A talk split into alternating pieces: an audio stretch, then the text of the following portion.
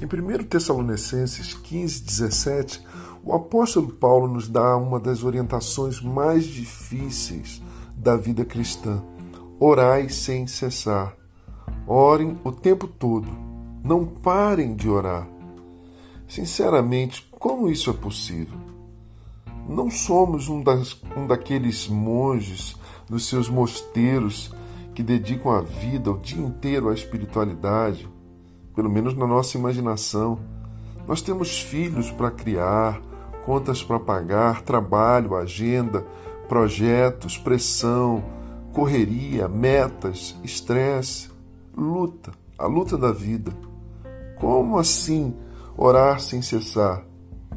Será que é de fato uma ordem que Deus subscreve, uma orientação bíblica razoável, um mandamento espiritual possível de ser obedecido? Muitas vezes me debati com essa admoestação de Paulo, até me dar conta de que sim, é possível orar sem cessar. É possível.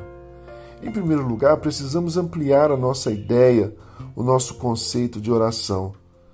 Porque nem toda oração é oração de joelhos.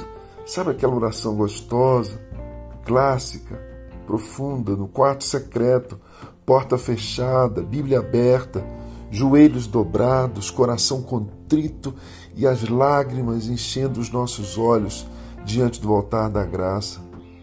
Muito embora essa seja uma das formas mais poderosas de se buscar a Deus na oração, o modo que Jesus nos recomendou, aliás, não é a única. Senão seria impossível orar sem cessar. Jesus mesmo orava de outras formas.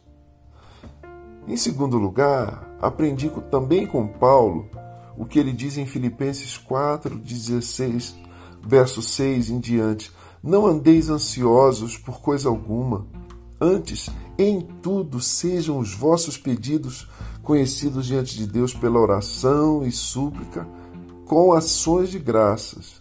E a paz de Deus guardará os vossos corações. Sabem o que isso significa, meus irmãos e minhas irmãs? Isso é transformar nossas preocupações em orações. Todos os dias temos problemas, todos os dias enfrentamos desafios, todos os dias a ansiedade bate à nossa porta de alguma forma, ou pelo menos ronda a nossa mente, já que viver é essa luta constante contra um enorme número de questões existenciais. Então, Paulo está nos dizendo o seguinte: ele diz, já que você pensa bastante sobre os seus problemas, transforme esses pensamentos em oração. Orem sem cessar. Ao lembrar de um problema, não se debata e se deixe angustiar indefinidamente com esse problema. Transforme essa preocupa preocupação em oração. Henry Nowen, um autor muito rico no que diz respeito à oração, costumava dizer isso também. Ele dizia: transforme seus pensamentos em oração. Isso é orar sem cessar. Eu estou falando de preocupações, mas esse conselho de Paulo, essa orientação bíblica, também é válido para todo e qualquer pensamento. Por exemplo, se estiver feliz com algum acontecimento bom, na sua mente, aí na sua mente e aí no seu coração, ore. Ore, agradeça ao Senhor mentalmente, no coração. Agradeça ao Senhor por sua graça, por seu favor.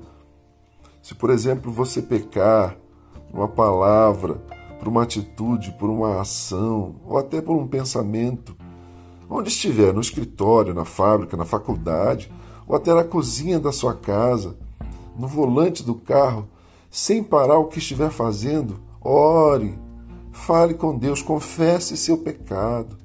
Busque o perdão de Deus sempre disponível para nós por meio da vida e da obra de Cristo Jesus. Aleluia. Enfim, orar sem cessar é um estilo de vida, é um estilo de vida. É um modo de vida do discípulo, do aluno, do aprendiz e do seguidor autêntico de Jesus Cristo. Esse é alguém que tem uma profunda consciência da presença de Deus essa pessoa que vive cada momento do dia diante de Deus. que aprendeu a orar com a mente e com o coração, que aprendeu a desenvolver um relacionamento pessoal, constante, vivo, real mesmo com Deus, por meio de Jesus, na força do Espírito, do Espírito Santo. Essa é a palavra do Senhor para nós hoje e sempre. Orem sem cessar. Transformem suas preocupações em orações. Transforme sua mente em um quarto de oração. Olha que imagem. Transforme a sua mente e o seu coração num quarto de oração. Acolha a presença amorosa de Jesus tanto nos seus pensamentos quanto em cada um dos seus sentimentos. Isso é orar sem cessar. E assim, ao pôr em prática essa orientação bíblica que recebemos do Senhor em 1 Tessalonicenses 5,17, orem sem cessar, que eu e você desfrutemos nesse dia da bendita, da maravilhosa, da gloriosa, da inefável, da incomparável paz do Senhor. Eu sou Gerson Borges e essa é a meditação do dia.